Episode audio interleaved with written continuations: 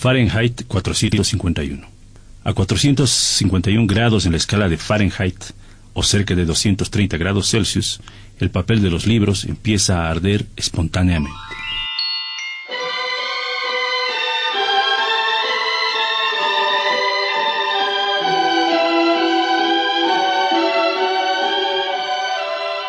Guy Montag es un hombre que se estima feliz. Cada día vuelve del trabajo con una sonrisa de satisfacción, resultado de un trabajo bien hecho y de la conciencia del deber cumplido. Montag es bombero. En este mundo distópico, sin embargo, este noble oficio ha sufrido una inesperada transformación. Ya no se trata de apagar incendios, sino de provocarlos. Los bomberos del futuro tienen el objetivo final de quemar los pocos libros que quedan en esta sociedad egoísta y superficial dedicada a un individualismo exacerbado. La misión del equipo de Montag consiste en responder con premura cuando la policía descubre alguna biblioteca clandestina.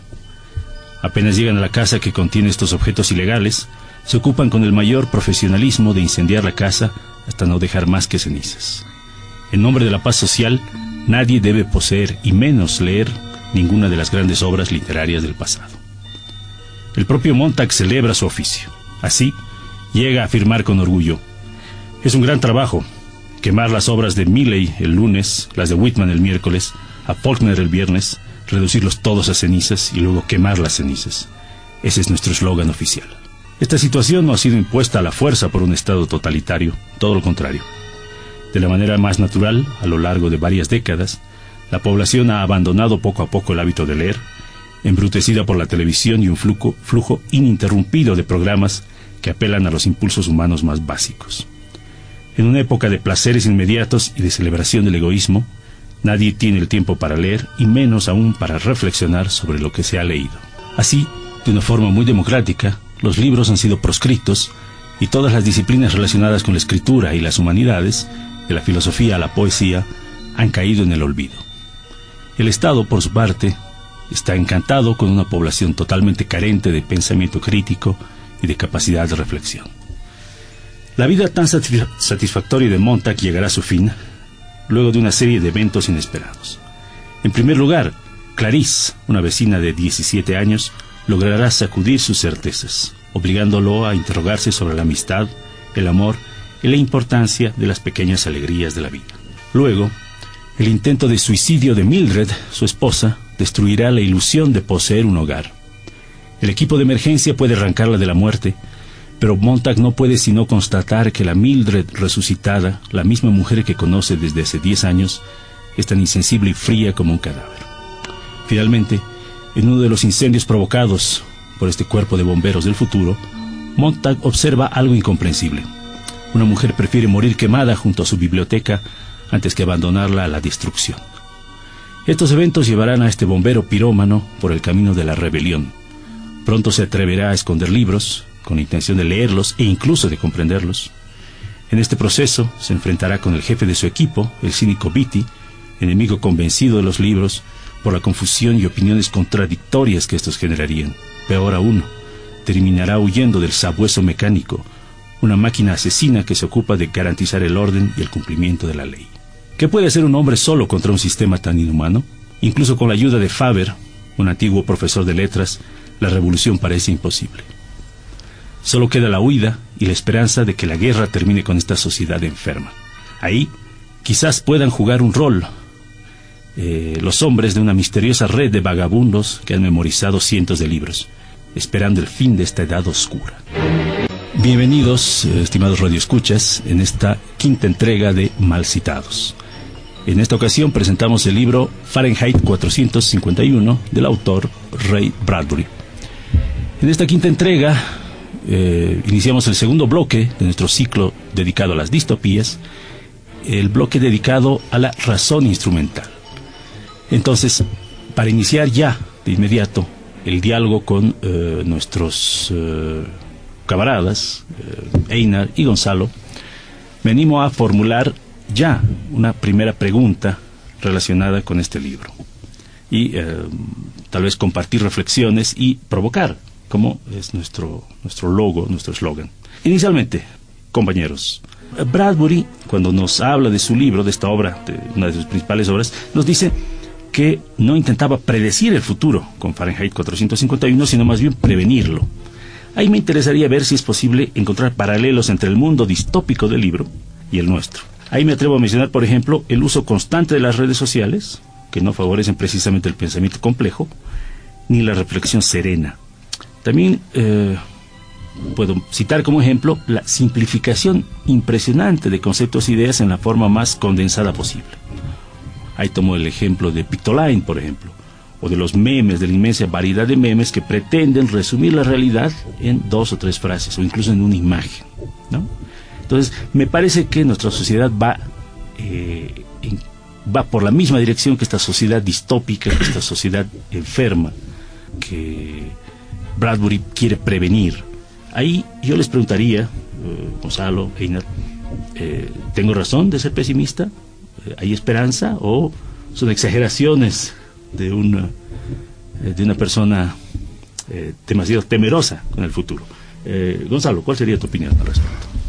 Gracias, Ernesto. Eh, bueno, creo que es imprescindible eh, hablar de Ray Bradbury y Fahrenheit 451 eh, en, en, la actualidad. Y pienso, pienso como tú, pero no completamente. O sea, tengo, te puedo dar la razón un 50%, un 60%. Porque mm, también hay que ver y no resumir las redes sociales, no resumir el, eh, todo, este, todo este movimiento comunicacional, ¿no? Los memes, las infografías que has mencionado, etcétera, eh, y generalizarlo a un absoluto, ¿no? Hay distintas formas eh, de usar las redes sociales para poder desarrollar de alguna forma algún tipo de pensamiento crítico. ¿Dónde te doy la razón? En el tema del, del consumo, ¿no? El consumo que, tiene la, la, mayor cantidad de la gente. No voy a decir toda, pero es bien complicado lograr promover un producto que, pueda tener ese objetivo de, generar esta reflexión crítica, que es, según el libro, fundamental para empezar a cuestionarnos sobre los diferentes sistemas políticos, sociales, económicos en los que vivimos, es muy difícil vender un producto de esa magnitud hoy en día. Eh, que se lo puede hacer, se lo puede hacer, pero es, más complicado. Y esto te lo digo en calidad de, bueno, yo soy editor de cronistas latinoamericanos y hace unos buenos eh, meses tratamos nosotros de implementar este tipo de pensamiento crítico a través de redes sociales. Pero es muy interesante, cuando tú pones un texto que es sumamente, voy a ponerlo así en esta palabra, muy, muy parecido a lo que sería la farándula política. Eh, controversial, polémico, como que te atrape, etcétera, más que un texto o un ensayo informativo, eh, pues tú me dirás, ¿no? ¿Cuál es el que más se vende? Oyendo un poquito más allá, em, yo prefiero entrar, no sé, al Facebook, prefiero entrar al Instagram para ver entretenimiento, para entretenerme, más que para formarme. Porque se tiene esta idea, que a mi parecer no es del todo acertada, de que las redes sociales no son un espacio de reflexión, ni son un espacio de crecimiento, sino son un espacio muy sencillo. No sé qué quiere decir esto, pero sí lo he escuchado muchas y lo he leído muchas veces, que no es un espacio para debatir el Facebook, no es un espacio para discutir eh, y, casi siempre queda en, este, en esta invitación a tomar un cafecito, ¿no? Que nunca llega. Entonces, me parece que va mucho más eh, dirigido a, lo que es el consumo. Vuelvo a repetirlo. Y por supuesto, eh, pues espero que en algún momento esto, esto pueda revertirse. ¿no? no sé qué piensa Einar, tal vez piensa ah, diferente. Ahí justamente Einar, reiterando la pregunta, es decir, eh, es muy pesimista de mi parte y probablemente de mucha gente de las generaciones precedentes sobre todo, será muy pesimista creer que estamos yendo por este camino de idiotización colectiva. Quizás la palabra es un poco fuerte, pero ese es el, riesgo que advierte Bradbury en su libro. ¿Qué opinas? A ver, si hacemos la contrapolación entre la idiotización viene por medio de la utilización de redes sociales, ¿no? Y por medio de el uso y el consumo excesivo de los medios masivos de comunicación, sí, totalmente, comparto tu pesimismo. ¿no? Cada vez la gente se está volviendo más idiota, en el sentido de que piensa que lo que está en redes sociales, o lo que dice en redes sociales, o lo que está en la televisión, es realmente lo que está sucediendo en la realidad, ¿no? En estas últimas semanas, por ejemplo, hemos visto una masificación de información, pero de todo tipo. Pero mucho de esa información, mucha desinformación, era realmente falsa. Pero la gente eh, relativamente seria, intelectual, eh, o, que o que tiene un papel crítico frente a, la realidad, eh, la, la, compartía como pan caliente. Ello yo creo más porque ha prevalecido su ideología que su crítica, que su actitud crítica frente a los hechos. Entonces, ¿qué sucede en ese sentido? Y me voy volviendo un poquito más específico. ¿Qué pasa si una persona que tiene cierto reconocimiento social por sus libros publicados, por los artículos eh, escritos, por las entrevistas dadas, las conferencias, qué sé yo, empieza a hacer ese tipo de cosas? Y además por un fin muy sesgado, que es el hecho de desinformar, no de informar. ¿Contribuye a la idiotización siendo él un agente crítico? Yo creo que sí. Pero lo más riesgoso es cuando tú, conscientemente, te acercas a eso. Nadie te obliga a que prendas la televisión y veas, qué sé yo, Telesur, por ejemplo. Pero eh, hay un montón de gente que empieza a decir, ah, ¿cómo es posible que a Telesur se le saque de las emisiones de X o Y canal? O empresa, en este caso, cable. O sea, muchos apelan a la libre expresión, pero creo que también no se dan cuenta que hay el libertinaje de la misma. Y creo que estamos cayendo más bien a eso, al hecho de idiotizar a la gente, pero personas que han asumido un papel protagónico en los últimos tiempos en diversos medios. Pongamos el caso de un escritor relativamente reconocido que por justificar lo injustificable escribe en un medio internacional y dice pero cosas totalmente distorsionadas. Y lo malo es que es un corresponsal de Bolivia que escribe para el exterior y no ayuda a clarificar lo que está sucediendo, sino más bien lo oscurece. O sea, también ahí podríamos decir que hay agentes que quieren idiotizar a la población. No solamente es un aparato, sino también la gente que utiliza estos aparatos.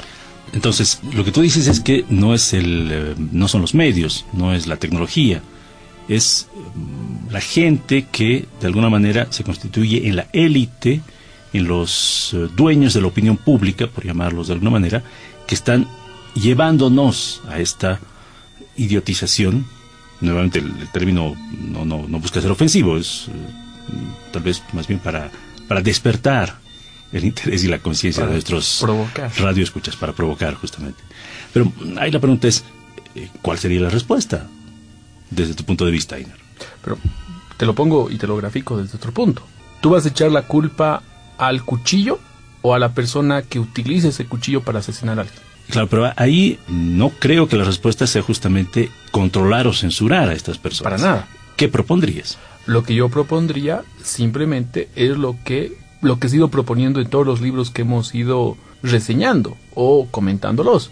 Es decir, que tú mismo empieces a utilizar tu razón, seas responsable del uso de tu razón. Te acerques cada vez más a tu libertad, como el libro que comentamos hace dos programas atrás, este miedo a la libertad de Eric Fromm que te menciono. O sea, tú tienes miedo a la libertad, por tanto esa libertad hace que tú razones por ti mismo, pero mucha gente no quiere eso quiere que otra persona te diga qué es lo que tienes que hacer, o que otros medios te digan que tienes que censurar, o que haya ciertas personas de una élite comunicacional que te empiecen a eh, describir y radiografiar la realidad. Cuando en realidad tú puedes salir y verla lo que está sucediendo, ver la realidad tal cual es, o puedes leer algún libro en el cual te acerca a tener un poquito más de sentido crítico. Pongamos el caso de los cinco libros que hasta ahorita hemos reseñado. Les apuesto que ninguno de nosotros tres tiene la misma opinión con la que ha comenzado el primer programa. Dudo que sigamos teniendo nuestros mismos prejuicios, por ejemplo. Dudo que tengamos eh, los mismos lentes para analizar la realidad. Pero ¿qué pasaría? Y ahí es lo lamentable, y ahí viene la idiotización, que solo y únicamente empieces a leer un tipo de bibliografía y no la contraria. Ponte, me pongo en el caso. Yo como liberal moderado, solo y únicamente voy a leer a liberales moderados, pero no voy a leer a eh, críticos del liberalismo. O sea, estaría entrando en un error. Solamente vería un lado de mi realidad o un lado de mis criterios para fortalecer mis prejuicios.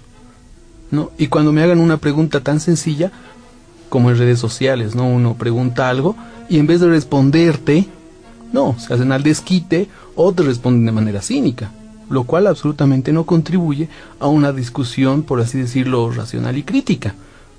La pregunta es ahí, entonces, ¿para qué lees solamente una postura? Y por el otro lado, ¿para qué escribes solo y únicamente en tu Facebook si no quieres que te critique? Entiendo el punto de vista, ¿no? Eh, claramente no estás apostando por la censura, sino más bien por mayor libertad y porque la gente asuma esa libertad, que es, creo, uno de los temas esenciales que hemos manejado en estos, en estos eh, cinco programas.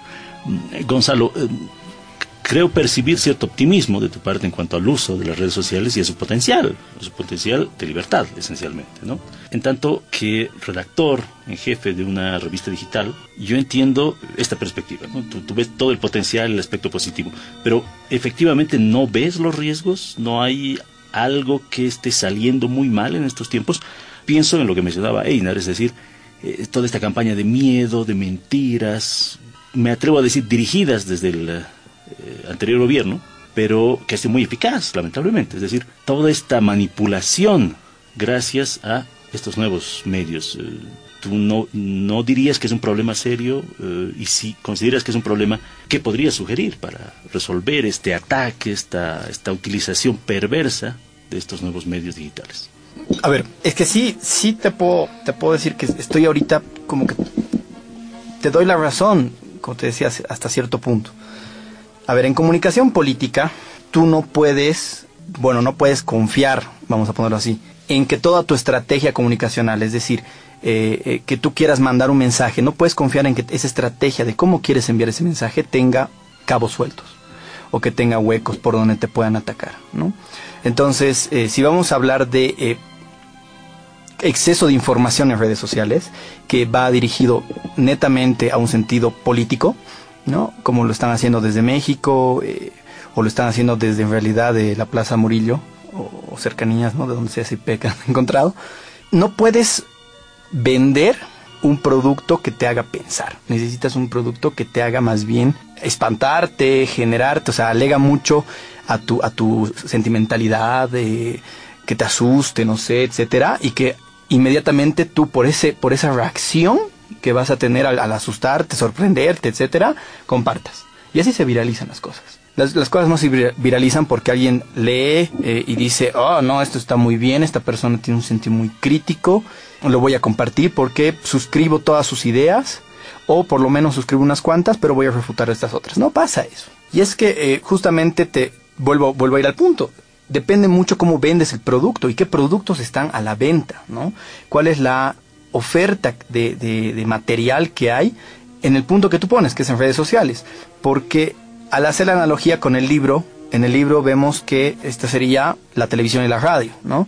Pero ya, vámonos, volvamos entonces al siglo al siglo XXI y decimos qué tipo de material estamos observando en Facebook. Va a depender mucho también, y ahí comparto lo que dice Inar, de qué es lo que tú buscas. Mi inicio del muro es completamente diferente al tuyo o al de Inar. ¿No?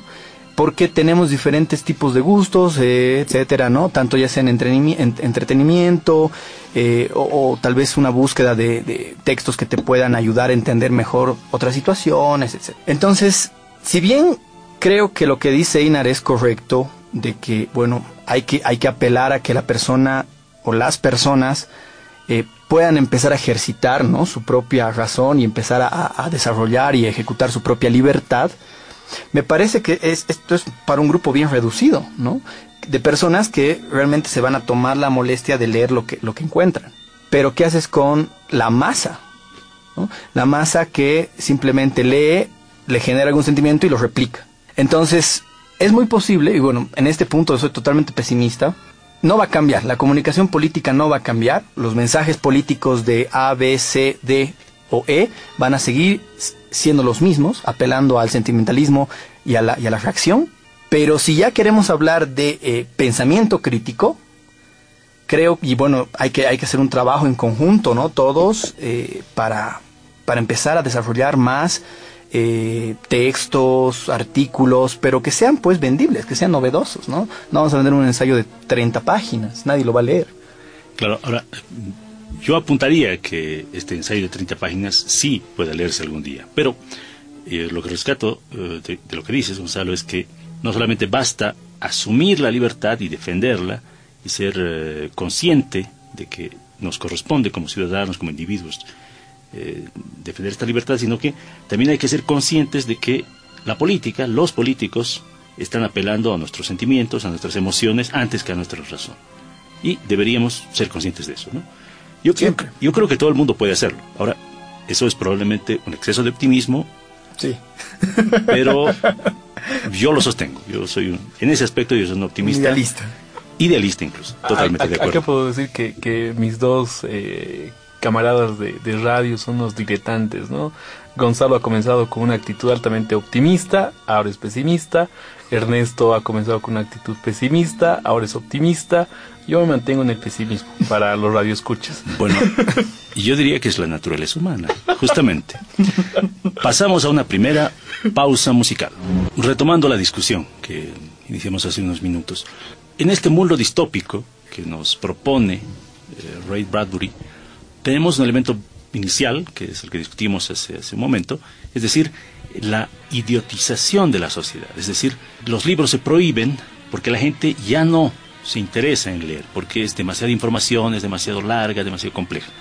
La gente de esta sociedad busca información inmediata, entretenimiento y tiene una ausencia total de espíritu crítico, ¿no? Es, es una sociedad que los ha moldeado de esa manera. Sin embargo, existe otro elemento que en el libro eh, nos, nos cuenta o, justifica este rechazo a la lectura, a los libros, ¿no es cierto? Y que, ha permitido el establecimiento de esta sociedad eh, sin memoria, sin perspectiva de futuro, sin espíritu crítico. Y este otro elemento que los ha llevado a eso es justamente el miedo a ofender. Es decir, la censura no solamente es esta censura social además, no, no impuesta por el Estado. Esta censura no solo proviene de, de, que la gente carece ya de espíritu crítico, sino porque se estima que la paz social es más importante que eh, el conflicto. Y el conflicto que nace de la divergencia de opiniones, de la reflexión crítica. ¿No es cierto? Entonces, es una sociedad que busca pacificar a los seres humanos, eliminando el disenso y el conflicto. ¿no es cierto? Entonces, aquí me parece que tocamos un tema que es relativamente complejo, eh, irritante para algunos, que es lo políticamente correcto. Es decir, no hay que salir del pensamiento convenido, del pensamiento eh, correcto, entre comillas, porque eso genera molestia, genera conflictos y hay que evitarlo a toda costa. Entonces, mejor si reducimos el pensamiento, mejor si reducimos la reflexión, porque así todos vamos a ser felices. Eh, parecen decir algunos. Ahora, nuevamente, ahora vuelvo a ser pesimista, eh, Einar Gonzalo, y ahí le preguntaría a Einar si efectivamente este es un análisis correcto que hago de la lectura, y si efectivamente otro, otro de los riesgos que enfrenta nuestra sociedad es este miedo al conflicto, a la divergencia de opiniones, que eventualmente podría llevarnos a, nuevamente, a la idiotización de la sociedad. Me voy a permitir hacer dos cortes. Uno, que Gonzalo me ha hecho una respuesta directa, o una pregunta, mejor dicho, pregunta directa en el anterior bloque, y quiero responderle, porque me parece pertinente la respuesta que tengo que hacerle a él, ya que no quiero caer en el vicio de, este virus de Rivera de que no responde absolutamente ninguna respuesta, ¿no? Y hay muchos grupos, lamentablemente, que no voy a decir sus nombres, ustedes los deben conocer, que se les pregunta algo y directamente no te responden.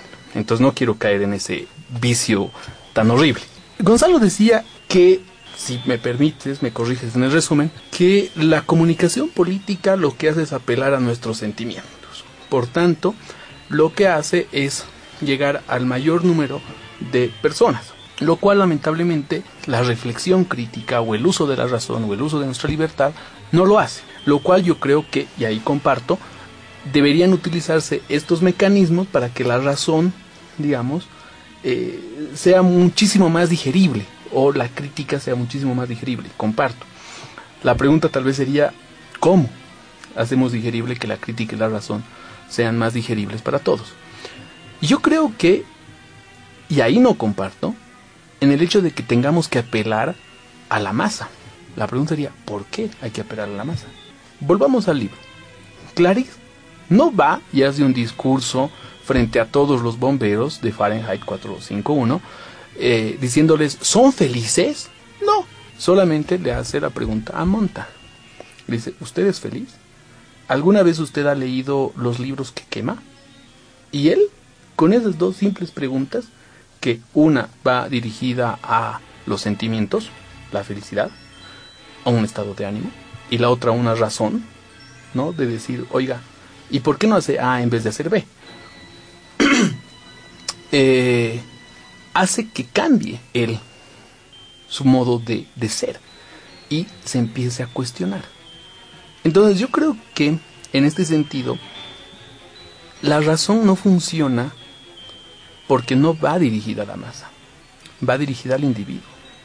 Y ese individuo, como nosotros tres ahora, por ejemplo, con los libros que hemos leído y con este trabajo en el cual estamos haciendo en Radio Deseo, del cual no nos pagan, sino lo hacemos por placer, lo hacemos porque usted radio escucha, para mí, no es una masa. Es un individuo que se pone sus auriculares o se pone su radio y empiece a escuchar. No creo que usted vaya y diga, no sé, a un colectivo de gente, oigan, vengan, va a dar mal citados, escuchémoslos, son nuestros nuevos líderes. No. Y si hace usted eso radio escucha, muy mal. Porque no ha aprendido absolutamente nada de los cinco programas que le hemos dicho en estas transmisiones. Corto ahí. En el caso de lo que tú, Ernesto, me, me, preguntabas, yo creo que, que hay muchos matices que tocar. Muchos. Creo que el pesimismo que has recobrado ahora lo comparto. Porque en el caso de esta idiotización y en esta instrumentalización de los medios, cada vez se está enfatizando más. Y lamentablemente el hecho de que uno, con las posibilidades, por ejemplo, de que entre en YouTube y busque Fahrenheit 451 audiolibro, no lo va a hacer porque se va a dedicar más bien a hacer otro tipo de cosas. Va a preferir, y volviendo al primer programa, va a buscar su soma, ese placebo que le hace sentir una supuesta felicidad. Mientras tanto, cuando uno lee un libro, lamentablemente el mundo se le vuelve más gris y más oscuro y más terrorífico. Y, corre uno el riesgo de sentirse ofendido o desestabilizado por lo que lee. Sí, e incluso, ¿no? El hecho no de ofenderse, porque no te puedes ofender por lo que lees, sino más bien de que esa lectura haga que ofendas a otro. ¿Por qué no podemos preguntar, por ejemplo, en X asamblea, ¿qué es ser mujer cuando uno es hombre, por ejemplo? O preguntar, por ejemplo, ¿qué es ser indígena cuando uno es blanco? O preguntar, por ejemplo, ¿qué es ser jailón cuando uno es salteño? Entonces yo creo que esta actitud de la que retratas tú muy bien, de que se prohíbe y se censura la discusión, en el libro hace de que uno no apela a la reflexión. O sea, se elimina el diálogo. Pero justamente ahí, eh, el argumento del jefe, eh, uno de los argumentos del jefe de Monta, que es este, el jefe de bomberos BTS, los libros generan conflicto, los, los libros tienen opiniones contradictorias, hay muchas verdades, es muy incierto. Entonces, yo como abogado del diablo, o abogado de esta sociedad que a mí me parece patológica, pero bueno, ¿no sería mejor garantizar la paz social? Es decir, ¿Para qué tener tantas opiniones? ¿Para qué arriesgarse a que alguien se ofenda? Mejor mantener una opinión totalmente lisa, totalmente compartida, y todos serían felices, ¿o no? No, lamentablemente no. Eh, si bien estás haciendo un retrato muy bien e interesante para ponernos en, eh, contra la pared, porque te podríamos decir, sí, pero claro, todos buscamos la paz, la felicidad. No, pero estamos volviendo a un mundo feliz. Te das cuenta muy fácilmente. Claro, o, 1984, donde se prohíban un montón de cosas. no. Cuando yo leía, por ejemplo, la parte de, de, lo que tú estás describiendo, me hacía recuerdo al libro de Humberto Eco, El nombre de la rosa, en donde este abad viejito quema toda una biblioteca por quemar un libro, que es la comedia de Aristóteles. Y él les dio un argumento muy interesante que creo que refuta lo que tú estás planteando. Él dice, si uno empieza a reírse, decía este abad, si uno empieza a reírse del diablo, leyendo este libro de la comedia de Aristóteles, por tanto no va a tener miedo del diablo. Y si no tiene miedo al diablo, no hay necesidad de Dios. En este sentido, si no hay discusión, vamos a aceptar absolutamente todo. Si no hay diálogo, como el de ahorita que de cierta manera nos estamos confrontando con ideas, no habría este programa.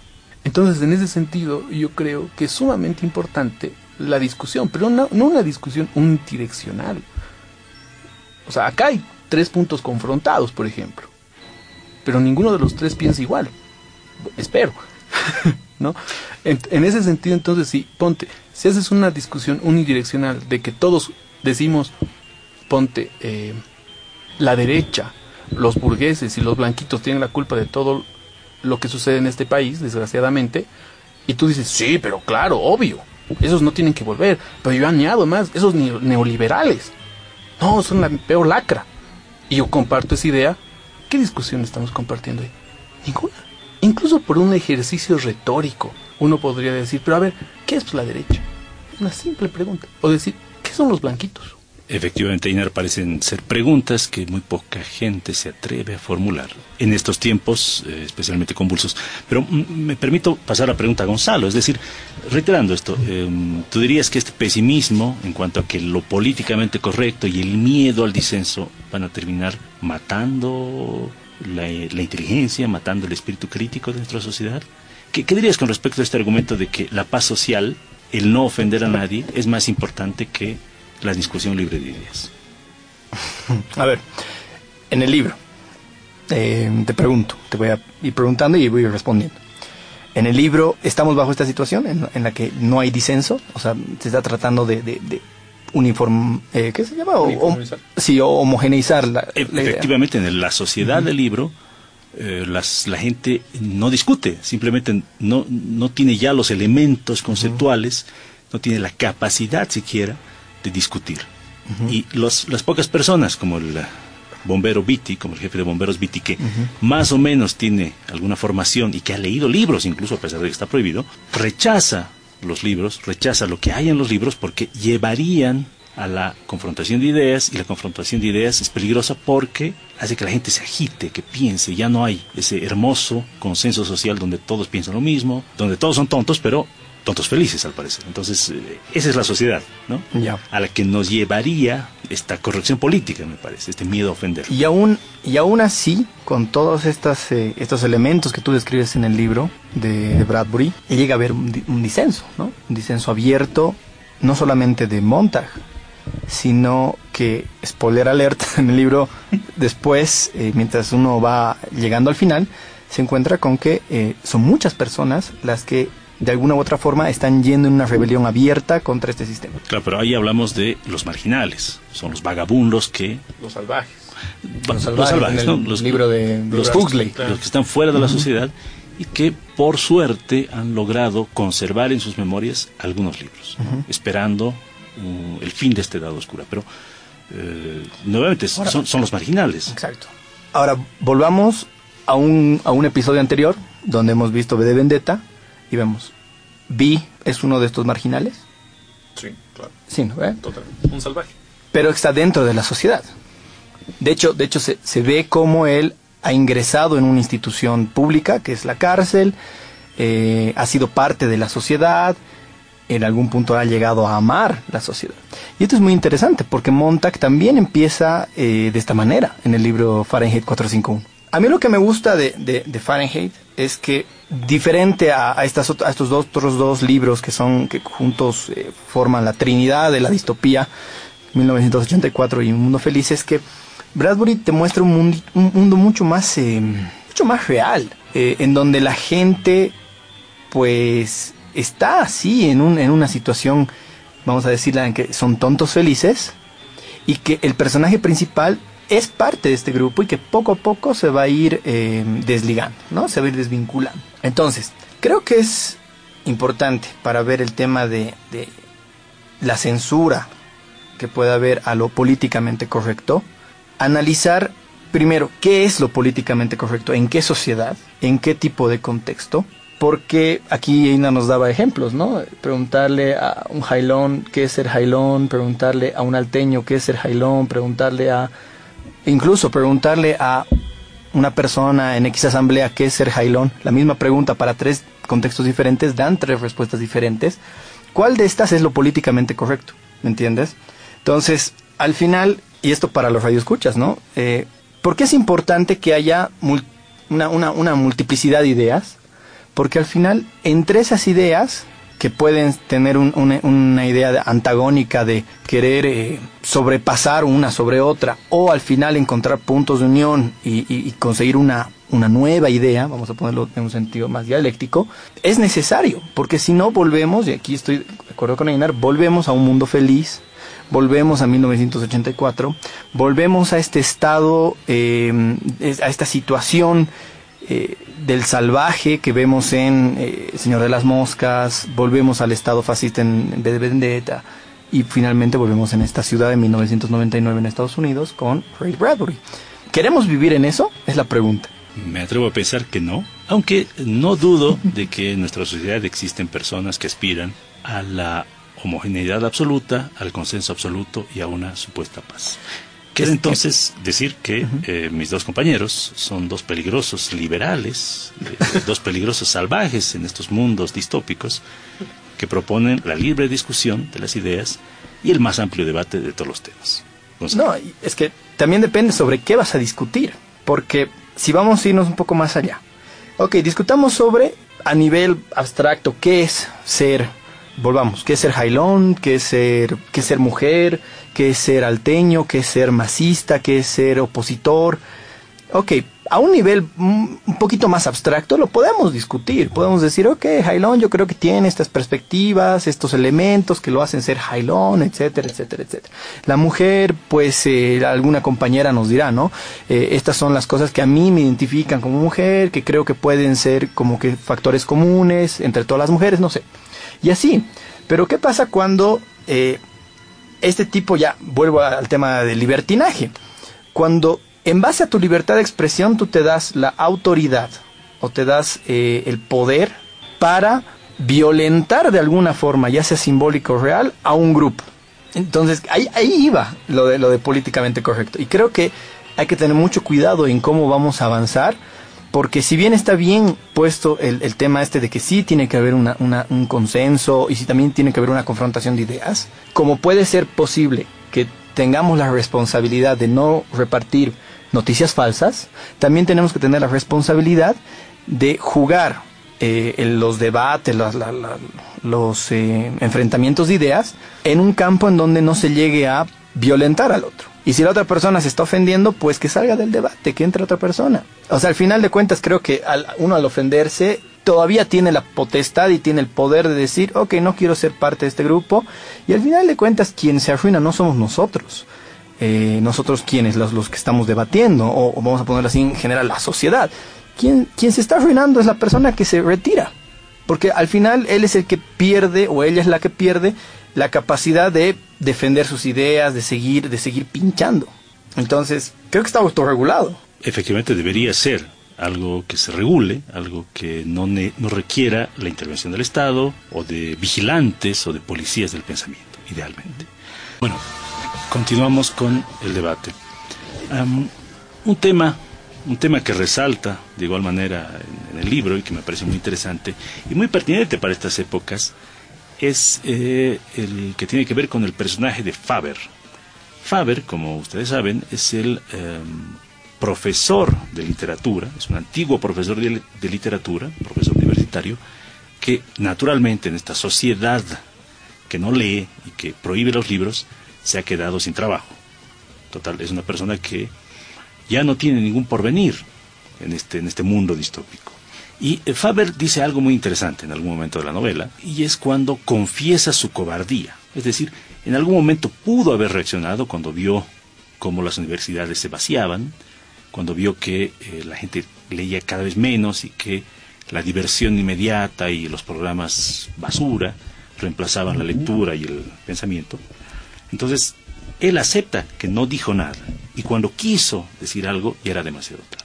Ahora, mi pregunta es, eh, Gonzalo, empezando contigo, ¿no será esto un llamado de atención a los intelectuales?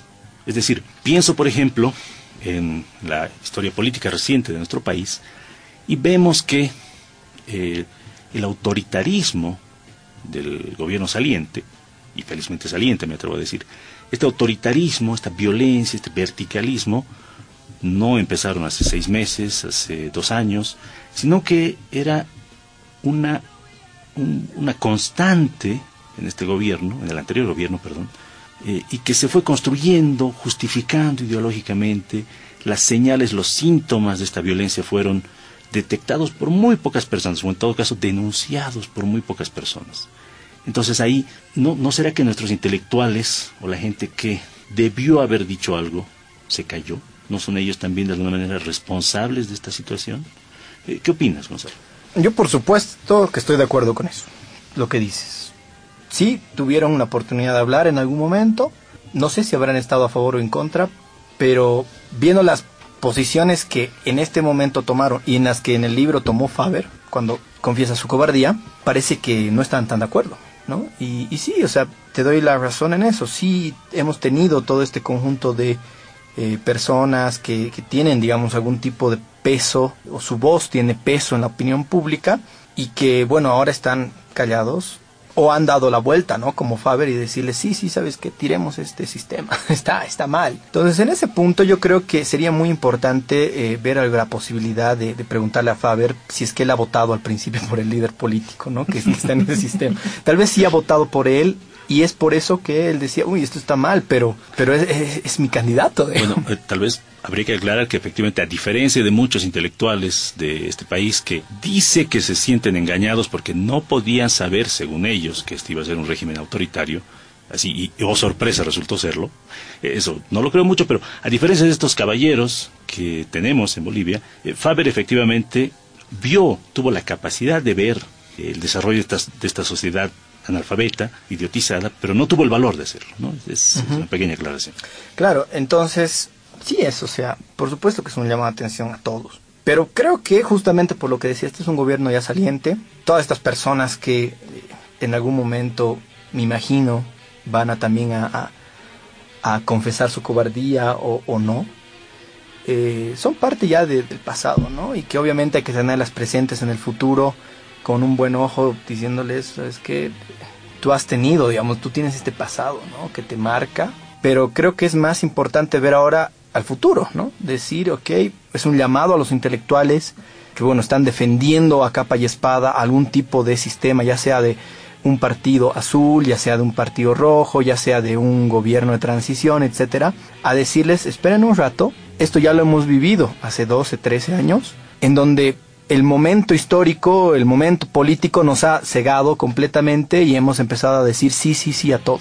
No hay que volver a cometer ese error. El más ya es pasado. Hay que trabajar ahora para que en unos 14 años no volvamos a tener violencia, no volvamos a tener muertos y en este momento sean otra nueva generación de intelectuales que digan, no pensé que este, este sistema iba a acabar en un totalitarismo, no o iba a acabar en guerra con, no sé, otro país, etcétera. O sea, es, efectivamente es un llamado, ¿no? A la, un llamado de atención a todos los intelectuales, pero ya no tanto del más, yo lo veo más como pasado, como que ya está, ya les ha caído la bomba, así te la pongo, en, palabras del libro, spoiler alert, ya les cayó la bomba. Es hora de que nosotros, los salvajes, los, los vagabundos, los que se han aprendido los libros, etcétera, y digo nosotros, eh, nosotros los radioescuchas, nosotros eh, el pueblo, nosotros, etcétera, etcétera, etcétera, como quieran llamarlo, empecemos a reconstruir un, un nuevo sistema, pero viendo los problemas que hemos tenido en el pasado. Y uno de esos es este, ¿no? que retratamos de los intelectuales. Un poco el, una de las figuras, eh, recordando una de las figuras mencionadas en el libro, que es el del ave fénix. Es esta criatura mítica, que se destruye, pero que es capaz de reconstruirse, de renovarse, ¿no es cierto? Eh, Einer, te planteo la misma pregunta. Em, ¿Tú verías en Faber, en este personaje, eh, un tanto trágico, un tanto eh, cómico en algún momento, ¿no? por, el, por ese, ese, temor que lo habita. ¿Tú, ¿Tú, verías una crítica a los intelectuales? ¿Tú encontrarías paralelos con la realidad de estos tiempos o del pasado político inmediato?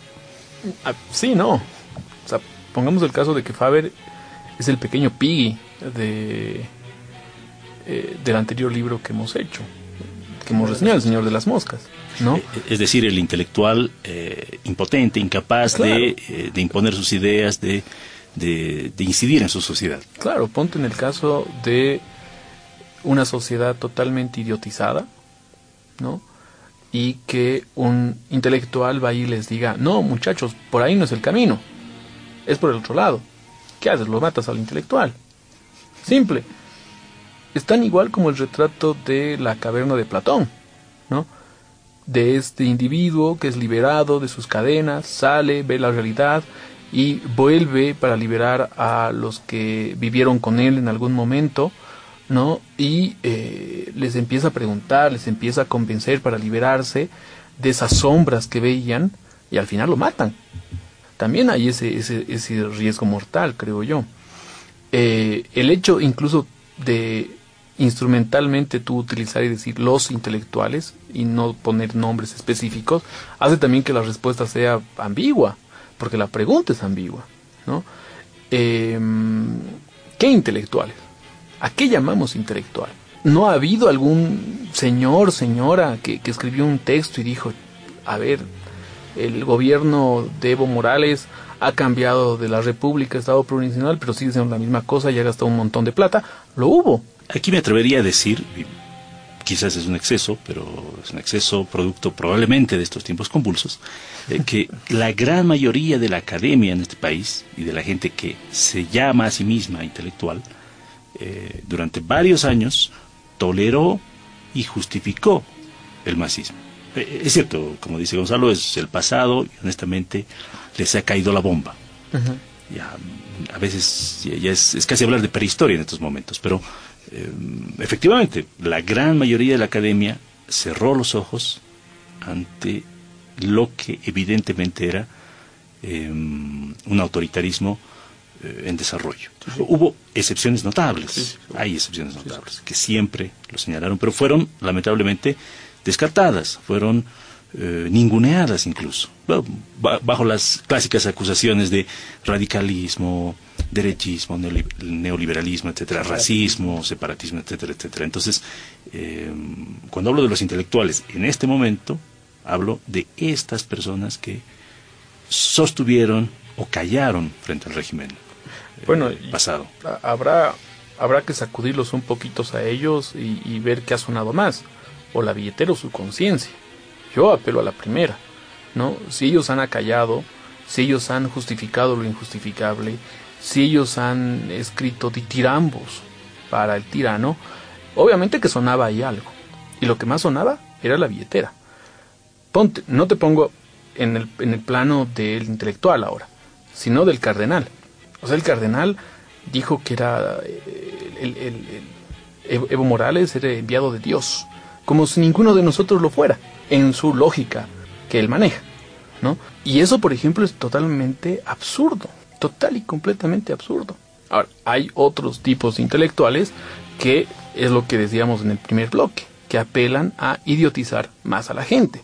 Ahora, qué pena por estas personas que son idiotizadas, habría que preguntar a esas personas por qué se hacen idiotizar.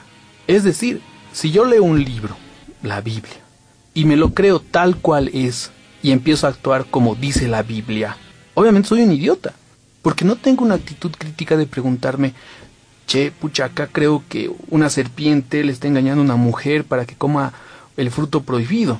Momento, pero ¿acaso las serpientes empiezan a hablar? Ok, ¿qué me quiere decir eso? Ah, es una metáfora. Ah, ok.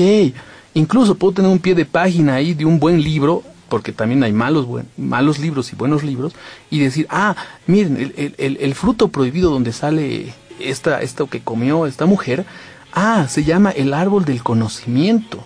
Ay, de la duda. Ah, qué interesante. Entonces lo que comió esta mujer es un fruto de la duda y el conocimiento. ¿Por qué? Porque le hizo dudar. Ah, ok. Pero si me voy a tomar total y completamente literal, soy un estúpido. Perdón, radio escuchas, pero es así. Ahora, si yo me voy a creer un libro de izquierda, pongamos el caso, en donde dice que hay que matar a la burguesía, y yo me la creo, y voy y asesino a los burgueses, sabe Dios quiénes son esos pobres hombres, ¿qué es lo que estoy haciendo? Estoy siendo un idiota. En vez de preguntar y decir, che, oye, pero esto está terrible. No, mira, es que no va contra mi, con, con, mis principios. O preguntar y decir, pucha, ¿qué será un burgués? ¿No seré yo un burgués? que hago comercializaciones con China y Estados Unidos y venden los justus. Ahí creo que volvemos al tema inicial de la responsabilidad individual, ¿no es cierto? Sin intelectuales, sin líderes, sin caudillos, la responsabilidad individual de asumir la propia libertad. Entonces ahí, para cerrarlo, muy breve, la revolución es posible. Podemos librarnos, podemos prevenir esta sociedad distópica que nos propone Bradbury, en pocas palabras, eh, Gonzalo. Por eso me gusta Bradbury, porque... Qué cómodo. Claro. ¿Cómo es que se logra la revolución, que al final es un, es un final abierto, el que te dan? No es porque Montag arma la revolución como en, 1984 y fracasa, ¿no? O como eh, John que, trata de ir en contra del sistema abiertamente y fracasa también en algún sentido en un mundo feliz. Este sistema político literalmente es aniquilado por una bomba.